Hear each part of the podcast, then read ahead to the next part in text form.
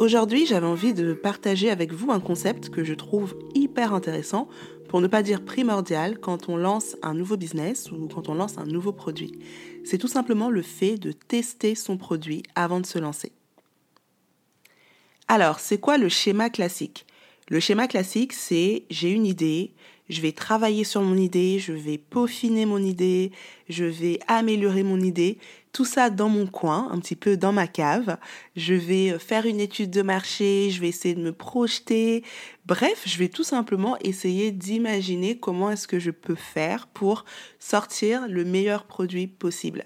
Alors là, c'est là où ma team perfectionniste va se retrouver parce que c'est à ce moment-là qu'on essaye vraiment de faire en sorte que les moindres détails de notre nouveau produit ou de notre nouveau projet soient absolument parfaits avant de les présenter au monde. Ça, c'est ce que la plupart des gens font et c'est ce que moi aussi j'ai fait à une certaine époque. Sauf que fonctionner comme ça, c'est une erreur. Et c'est une grosse erreur parce que on part en étant biaisé. Comment est-ce que tu peux savoir si finalement ton produit va plaire? Comment est-ce que tu peux savoir ce qui va vraiment fonctionner dans ce nouveau projet ou dans ce nouveau produit si tu ne l'as pas confronté à ses clients? Et c'est exactement à cet endroit-là et à cette étape-là qu'on se plante. Pourquoi? Parce que on veut présenter quelque chose de parfait à nos clients.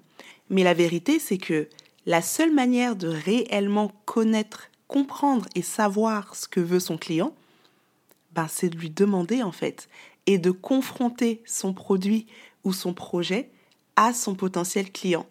Parce que quand vous faites un questionnaire, par exemple, quand on fait son business plan, il y a souvent cette partie un petit peu du questionnaire pour savoir si le produit va plaire, etc., etc.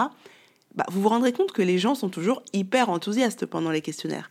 Les gens vous diront toujours qu'ils achèteront quand vous allez lancer votre produit. Les gens vous diront toujours que votre idée est super. Mais en fait, dès que vous allez lancer votre site et dès que ce sera réellement le moment de passer à la caisse, bah, vous vous rendrez compte qu'il n'y a plus grand monde.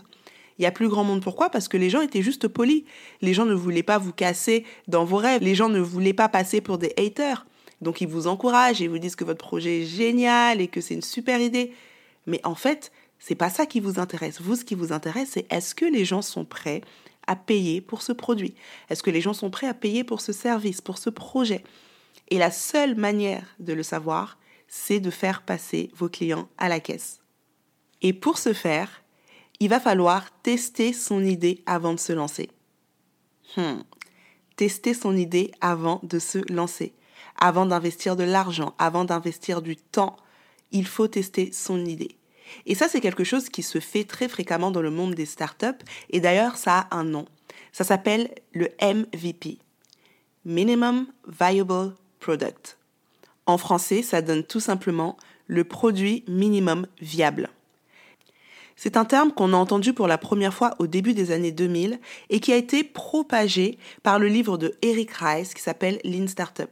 Et en fait, c'est tout simplement la méthode qu'utilisent la plupart des start pour être sûrs ou du moins pour limiter les risques quand ils lancent un nouveau produit et être sûr qu'il va plaire, être sûr qu'il sera viable. En clair, le MVP, c'est le fait de développer une première version de son produit qui répond aux besoins principaux du client pour s'assurer de la viabilité du produit et ensuite l'améliorer au fur et à mesure. Je ne sais pas si vous voyez un petit peu la nuance entre travailler son produit tout seul dans son coin en se disant que telle ou telle fonctionnalité ou telle ou telle features pourrait être intéressant pour son client, ou alors lancer la version la plus simple de son produit et ensuite l'améliorer par rapport au feedback des clients. Et ça, c'est le MVP. Et ça, ça fait toute la différence. Alors, quels sont les avantages d'utiliser cette méthode du MVP, à savoir de tester son idée avant de se lancer, en proposant le produit qui répond directement aux besoins du client, le produit qui va droit au but, même si c'est une version hyper simplifiée de ce que vous aimeriez lancer? Bah, Les avantages, tout simplement, c'est d'abord d'avoir le retour de vos clients. Et ça, c'est une data hyper importante. Parce que vous n'allez pas juste créer un produit comme ça à la louche parce que vous avez envie, mais vous allez être au plus proche des besoins de vos clients. C'est eux-mêmes qui vont vous dire ce dont ils ont besoin et c'est de cette manière que vous allez pouvoir améliorer votre produit au fur et à mesure. Ensuite, le MVP vous permet de limiter le risque parce que bah, si vous proposez un produit qui répond vraiment parfaitement aux besoins de vos clients, bah, forcément, vous baissez votre risque d'échec parce que vous savez que vous êtes en train d'aller dans la bonne direction. Vous n'avancez pas avec les yeux bandés. Vous allez quelque part. Et ce quelque part, c'est votre client qui vous donne les indications. Alors je sais que là vous vous dites oui, mais comment je fais pour tester mon produit avant de me lancer? C'est pas forcément hyper simple, je l'entends, mais il y a mille et une manières de pouvoir tester son produit, tester son idée, confronter son produit à ses clients avant de le lancer officiellement. Parce qu'il faut savoir une chose, c'est que le produit qui marchera, bah, c'est peut-être pas la version 1 de votre idée. C'est peut-être la version 4, c'est peut-être la version 5. Mais comment vous faites pour justement arriver à cette version 4 ou à cette version 5 bah, C'est de tester. Parce que sinon, ce qui va se passer, c'est que vous allez lancer votre produit, vous allez investir de l'argent, vous allez peut-être prendre des prêts bancaires, vous allez peut-être faire appel à des investisseurs, vous allez en tout cas utiliser de l'argent, mettre, investir de l'argent dans votre produit avant de le lancer. Vous allez le lancer et là, vous allez vous rendre compte qu'en fait, vos clients demandent une fonctionnalité particulière sur votre produit. Sauf qu'en fait, vous avez déjà cramé tout votre budget, vous n'avez plus d'argent.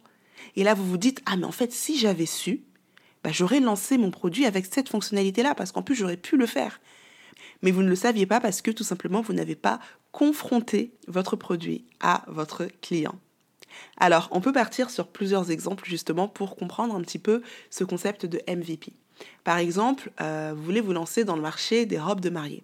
Vous avez envie de faire, euh, bah, de vendre des robes de mariée, tout simplement. Vous avez votre cible qui est bien particulière. Et donc, ce que vous allez faire, c'est que bah, vous allez d'abord faire des prototypes de robes. Et une fois que vous aurez ces prototypes de robes, vous allez vouloir le plus tôt possible confronter ces produits, donc ces prototypes, votre future collection, à vos clients. Comment est-ce que vous faites ça? Bah, Je ne sais pas, participer à un salon par exemple. À un salon durant lequel vous allez exposer vos vêtements. Et là, vous allez analyser, regarder, observer les clients, les personnes qui viennent vers vous et qui vont commencer à regarder vos robes. Vous allez discuter avec elles, elles vont vous dire Ah, mais elle est cool cette robe, mais en fait, le dos il est trop nu. Et moi, avec ma poitrine, ben, je pourrais pas la mettre parce que, euh, vu qu'il faut que je mette un soutien-gorge, ben, le soutien-gorge se verra. Donc, du coup, je ne pourrais pas acheter votre robe parce que le dos il est trop, il est trop nu.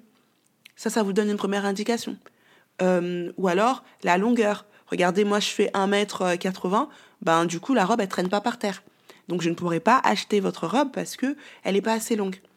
Et petit à petit, vous allez commencer à améliorer votre produit. Vous dire, ah ok, celui-là, il a le dos qui est hyper nu, mais en fait, je peux faire une version avec un dos plutôt comme ça.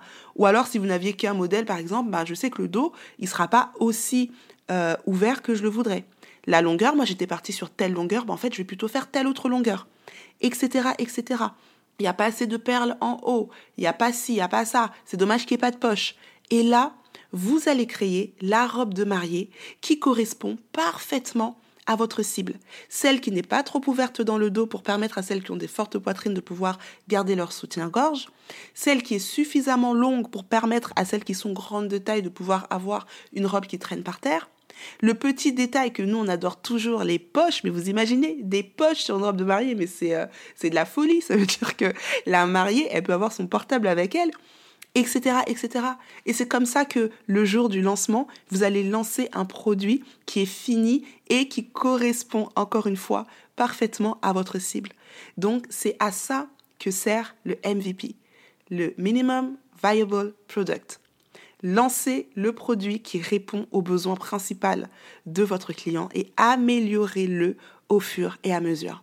Et ça, c'est valable pour n'importe quel type de business finalement vous avez un restaurant, plutôt que d'aller prendre un prêt de 300 000 euros pour ouvrir votre restaurant alors que vous ne savez même pas si vous êtes dans le bon quartier, vous ne savez même pas si votre carte va plaire, vous ne savez même pas si c'est ce type de produit que veut la population que vous voulez toucher. Pourquoi est-ce que vous ne faites pas des pop-up? On appelle ça pop-up store dans la mode, je ne sais pas comment ça s'appelle pour les restaurants, mais voilà, vous louez euh, des lieux. Ça me fait penser d'ailleurs à un restaurant qui s'appelle le Mama Jackson, et il me semble qu'à l'époque, en tout cas moi, j'avais été à un de leurs brunchs. Quand ils se sont lancés, ils faisaient des brunchs éphémères. Je crois pas que c'était tous les dimanches, ça devait être un dimanche sur deux, enfin je sais plus. Ils louaient un lieu et ils faisaient un brunch sur le thème un peu afro soul food. Et en fait, les brunchs ont tellement cartonné que plus tard, ils ont ouvert leur propre restaurant. Mais vous voyez un petit peu le cheminement. Plutôt que d'arriver tout de suite et de lancer un restaurant out of the blue, personne vous connaît, vous savez même pas si les gens veulent vraiment ce type de nourriture. Ils ont d'abord commencé par les brunchs et je suppose que à travers leurs brunchs, ils testaient quels sont les plats qui marchent le mieux, quels sont ceux qui marchent le moins bien, quels sont les ingrédients qui fonctionnent bien, les types d'assaisonnement qui fonctionnent bien, etc., etc. Et au fur et à mesure, ils ont réussi à avoir la carte entre guillemets parfaite. Et quand ils ont ouvert leur restaurant, bah, le public était au rendez-vous parce que tout de suite, ils proposaient une cuisine qu'ils savaient allait plaire à leur cible. Vous voyez un petit peu le cheminement, donc c'est vraiment ça l'idée. Avant de lancer votre produit, testez-le. Et des exemples comme ça, il y en a à l'appel. Et je suis sûre et certaine que peu importe votre domaine d'activité, vous pouvez tester votre idée avant de vous lancer. Vous pouvez créer un MVP et le confronter le plus rapidement possible à vos clients. En conclusion, si vous voulez lancer un produit qui marche et si vous voulez limiter le risque, vraiment, ne créez pas votre produit pour ensuite le proposer à vos clients, mais travaillez main dans la main avec votre client idéal afin de lui proposer non pas un produit de plus, mais le produit qui va réellement répondre à son besoin. Voilà, c'est tout pour aujourd'hui. J'espère que cet épisode vous a plu. Si c'est le cas, n'hésitez pas à me laisser 5 étoiles et un petit commentaire sur Apple Podcast. Je me ferai un plaisir de vous lire. Et pendant que vous écoutez cet épisode, bah, n'hésitez pas à faire une petite photo et à me taguer en story sur Instagram ng.diary. Quant à moi, je vous dis à très bientôt pour un prochain épisode. Et en attendant, prenez soin de vous.